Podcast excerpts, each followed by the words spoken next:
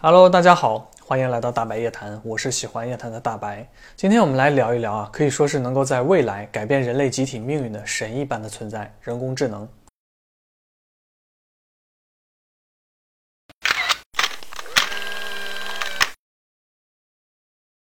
说起人工智能啊，可能很多人都觉得离自己很遥远。大多数人对人工智能的印象呢，可能还停留在科幻电影或者小说的情节之中那种冷冰冰的机器人的形象。很多人可能也都还没有意识到啊，其实人工智能早就已经从科幻逐渐迈入到了现实。今天我们的生活之中呢，已经随处可见人工智能给我们带来的超多便利性了。从人脸识别、语音识别到图像识别，从智能搜索到出行交通等等，这些人工智能的实际应用正在默默地改变着现代人类的生活习惯。从人们用的电脑到智能手机，人工智能可以说已经变成了一个人们不可或缺的优秀助手。你可以很轻松地通过手机的语音助手啊，为自己定制一个明天购物的提醒清单，或者满足一下好奇心，问一问宇宙中的恒星有多少颗。更极客一些呢，甚至可以用一句话就能够操纵家里的灯光，以及一切你能想象得到或者想象不到的家用电器。然而，这种目前看起来强大如斯的人工智能，在科学的界定上却被划分到了弱的行列。说它弱的原因呢，是因为这种人工智能并不能像拥有智能的我们人类一样，可以主动的去思考，拥有自我的意识。这种弱人工智能是建立在机器学习的基础之上的。那什么是机器学习呢？概括来说吧，机器学习就是让程序通过特定的算法，产生出能够统计和识别一切人类可以认知的事物的能力。简单来说吧，就是让程序像人类一样可以思考。举个例子来说吧，假如弱人工智能通过摄像头看到一个人的脸时呢，弱人工智能并不能真正的思考这个人究竟是在哭还是在笑。弱人工智能只是通过积累各种数据去分析一个人的面部肌肉的位置，从而在数据库中呢寻找出与之接近或者相似的表情定义呢，给出答案。目前的科学技术水平呢，尚不能制造出一个可以真正意义上能够思考的智能程序来。而那些貌似可以和人类对答如流，甚至能够提供出解决方案的人工智能呢，都是建立在数学模型的基础之上的。也就是说，弱人工智能的程序想要看起来更聪明呢，需要的是通过不断的积累数据，从而让程序学习如何判断出与问题最相关的答案或者是解释。而程序所使用的判断逻辑与相关的训练数据模型呢，无疑都是海量的。不过，也正是在互联网的高速发展所赐，这些海量的数据集呢，都可以在网络上被共享和使用。这也是为什么呢？大多数的弱人工智能都要依靠联网才能使用。原因就是因为弱人工智能需要存储大量的数据，就算现在的个人电脑或者智能手机的存储量已经相当的大了，但是把这些数据呢存在每个人的使用设备之中，无论是从庞大的数据量还是个人设备的计算能力来看呢，都不是最好的选择。所以有聪明的小伙伴可能就发现了，自己的智能手机一旦没有网络了，手机中自带的语音助手就可能听不懂你的命令了。这类弱人工智能呢，就很有可能变成人们口中的人工智障了。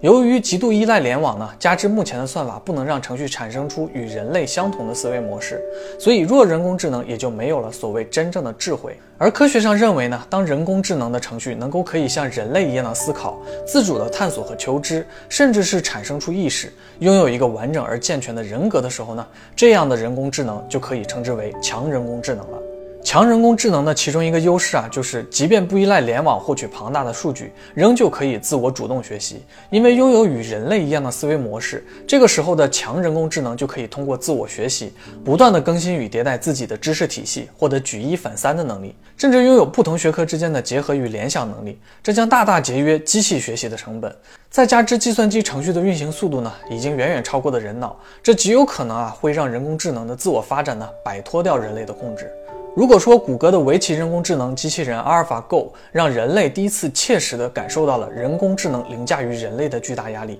那么试想一下，让一个学习速度超快、错误率极低，同时拥有人类思维能力和意识的人工智能自我发展，会是怎样一幅场景呢？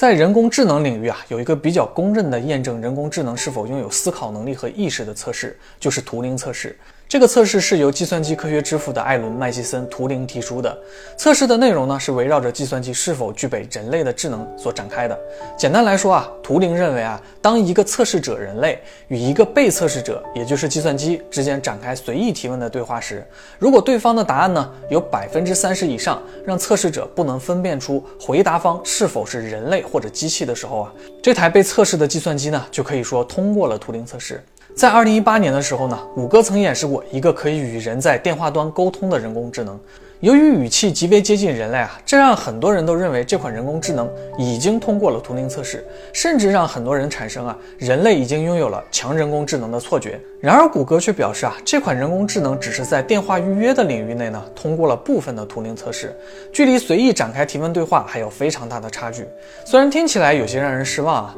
但是还是让人们看到了人工智能的发展前景。伴随着这些前进而来的呢，是更多的让人感到的焦虑。有人认为呢，强人工智能的到来呢，会将人类从一些重复性的劳动中解放出来，从而可以开始一些富有创造力的行为与活动，比如说艺术创作或者更富哲学性的思考。其实这里有一点矛盾的地方啊。就是拥有思维与意识的强人工智能呢，可能也会具备与人类相同或者超越人类的想象力与创造力。那么人工智能本身就应该可以胜任这些了，还有什么理由必须要让人类进行这些行为呢？先抛开创造力啊，有人觉得其实让人工智能代替人类进行体力劳动呢，是一件好事。这会促使人们学习更高级的知识，而不再只是满足于简单的重复的体力劳动。有的人则比较现实啊，他们认为强人工智能的普及呢，不是一朝一夕就能完成的。而在这种过渡期内呢，一定会有更多的人会逐渐因为人工智能和机器人的替代而失业。其实不需要等到强人工智能的出现，现在我们就能够看出一些端倪了。在某些情况下，一条机器人自动化的生产线就可以顶替十几个普通技术的工人，而且与人最大的差别就是呢，这种生产线可以二十四小时不间断的工作，不需要休息。还有一些学者提出啊，当人工智能产生自我意识，能够主动思考的时候，这些人工智能是否还会听从人类的命令？进一步说呢，当人工智能发觉自己比创造自己的人类更为聪明与高效的时候，他们是否会开始反抗人类？这种人类意识到的焦虑呢，早在一九五零年代的时候就被美国的科幻小说作家艾萨克·阿西莫夫描述出来。阿西莫夫在自己的作品中提出了著名的机器人三定律：第一定律，机器人不得伤害人类个体，或者目睹人类个体将遭受危险而袖手不管；第二定律，机器人必须服从人给予它的命令，当该命令与第一定律冲突时例外；第三定律，机器人在不违反第一、第二定律的情况下，要尽可能保护自己的生存。虽然出自科幻小说啊，但是这三。条定律呢，也为现代机器人技术以及人工智能领域呢敲响了警钟。然而，这个定律自诞生之初呢，就给人类带来了更多的焦虑。如果人工智能不遵守这些定律，会如何呢？或者人工智能在自我学习和认知的过程中呢，产生了某种错误，绕过了这些定律；又或者说呢，当人工智能知道人类对他们来说呢有着绝对的生杀大权，可以随意摧毁与停止人工智能的活动，而不需要遵守任何的定律，那么拥有自我意识的人工智能是否会判定人类是他们的威胁，从而让人类提出的这些定律呢不再有效？而且让人工智能拥有意识，不代表人工智能的道德观念与准则呢，就一定会与人类相同。这种巨大的不确定性呢，很可能会让人工智能轻松找出这些定律中的逻辑漏洞与不适用的场景，从而突破人类这层看似坚实，实则十分薄弱的控制。一些乐观者则认为呢，当弱人工智能变为强人工智能的时候呢，人类应该也已经掌握了如何控制人工智能的方法。最好的结果就是啊，人类与人工智能之间呢有着一个完善的平衡点，使强人工智能对于人类来说更为安全，或者说人类与人工智能可以和谐的存在，不再是创造者与被创造者的从属关系，而是一种共生的状态。最终，人类文明会在人工智能的帮助下呢，变得衣食无忧，没有病痛的折磨。而一些悲观者的观点来看呢，这种人工智能赡养人类的行为，最终就会演变成人类退化被圈养，甚至会变成像是动物园里的动物一样。当然啊，建立这种状态的基础呢，是必须在强人工智能的诞生之初，强人工智能对于人类与世界的认知还停留在如同白纸一般的阶段，人类就对其加以积极向上而且有利于人类的引导。否则呢？如果强人工智能对人类充满了恶意，很可能就会直接消灭掉人类，就更谈不上赡养了。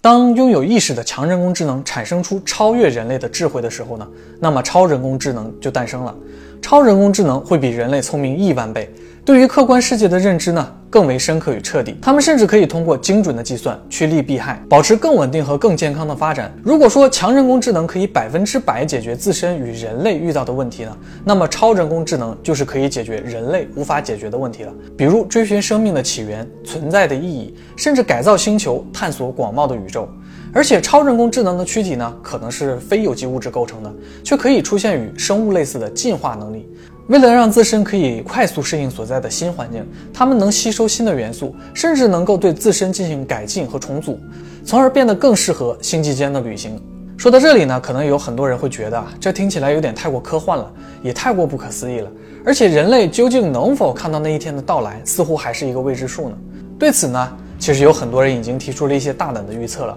比如就有人工智能领域的专家预测啊，以人类目前科技整体的发展速度，再结合目前计算机硬件的发展速度，到二零四零年呢，人工智能就会到达强人工智能阶段，也就是接近人类智慧的程度了。而到了二零六零年呢，人类就会迎来第一个真正意义上的超人工智能。想象一下那个时候的世界会是什么样的呢？超人工智能将会规划好人类之后千百万年的前进方向。并且这种超人工的计算能力呢，可以逐渐进化到能够完全推演出任何一个物质变化的所有可能性以及与之相关的联系，而将这种变化的预测可以应用到每一个人从出生前到出生后所经历的每一秒钟所发生的事。如果真的是这样的话，这种听起来就像是神话故事之中呢可以知晓因果的神一样存在的人工智能，是否可以说就是掌握了人类的命运呢？